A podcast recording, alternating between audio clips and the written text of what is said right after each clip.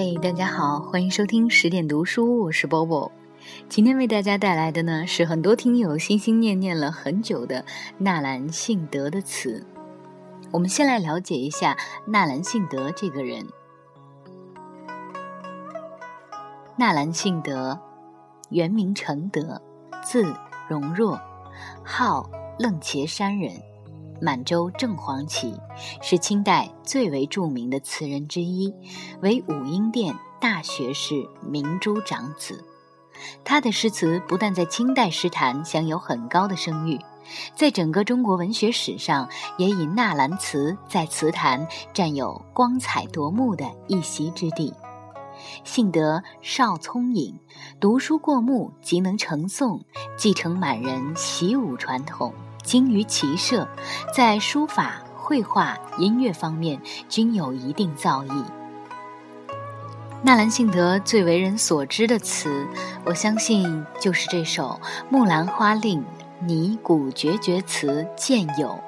如果我这么说你还觉得不熟悉的话，那么它的第一句你应该在众多的文章当中都看到过：“人生若只如初见。”今天我们一起来分享“人生若只如初见”它的出处。以及整首词的意义。我先把这首词读一遍，待会儿我们慢慢来解释。人生若只如初见，何事秋风悲画扇？等闲变却故人心，却道故人心易变。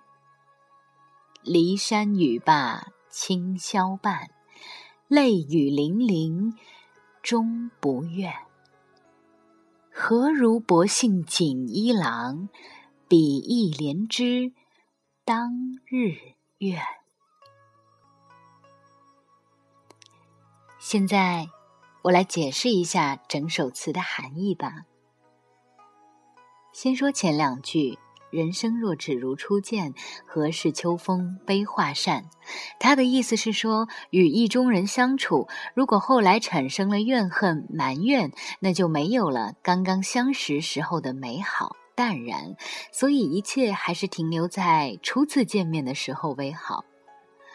何事秋风悲画扇？这里呢，用了一个典故：汉朝班婕妤在被汉成帝册封为妃以后，被赵飞燕和赵合德残害，退居了冷宫。后来有诗《怨歌行》，就以秋扇为喻，抒发被弃的怨情。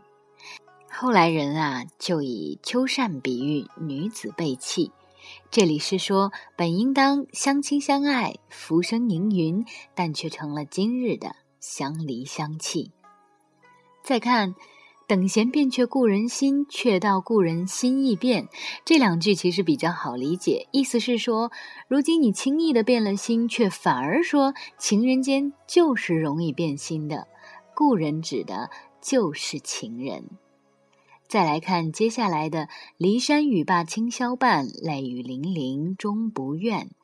骊山，我相信很多人都知道，是唐明皇与杨玉环在骊山的华清宫长生殿里曾经盟誓，愿世世为夫妻。白居易也有《长恨歌》，里面写道：“在天愿作比翼鸟，在地愿为连理枝。”啊，可以说是对此做了生动的描写。那后来安史之乱起了以后呢，杨贵妃被赐死，她死前有云：“妾承负国恩，死无恨矣。”这样就可以对照到我们今天这一首词的当中。终不怨，而雨霖铃是什么呢？就是唐明皇以后在回想起杨玉环的时候写的那一首《雨霖铃》。我们再来看最后两句：“何如薄幸锦衣郎，比翼连枝当日愿。”薄幸呢，就是薄情的意思；锦衣郎指的就是唐明皇。他的意思是说，怎么比得上当年的唐明皇呢？他总还是和杨玉环有过比翼鸟连理枝的誓愿。通篇的解释就是这样的：意中人相处总会像刚刚相识的时候是那样的甜蜜，那样的温馨，那样的深情和快乐。但你我本应当相亲相爱，怎么会变成了今日的相离相弃？如今轻易的变了心，你却反而说情人间就是容易变心的。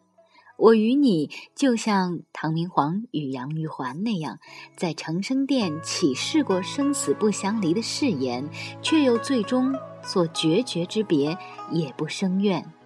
但你又怎能比得上当年的唐明皇呢？他总还是与杨玉环有过比翼鸟连理枝的誓愿呢。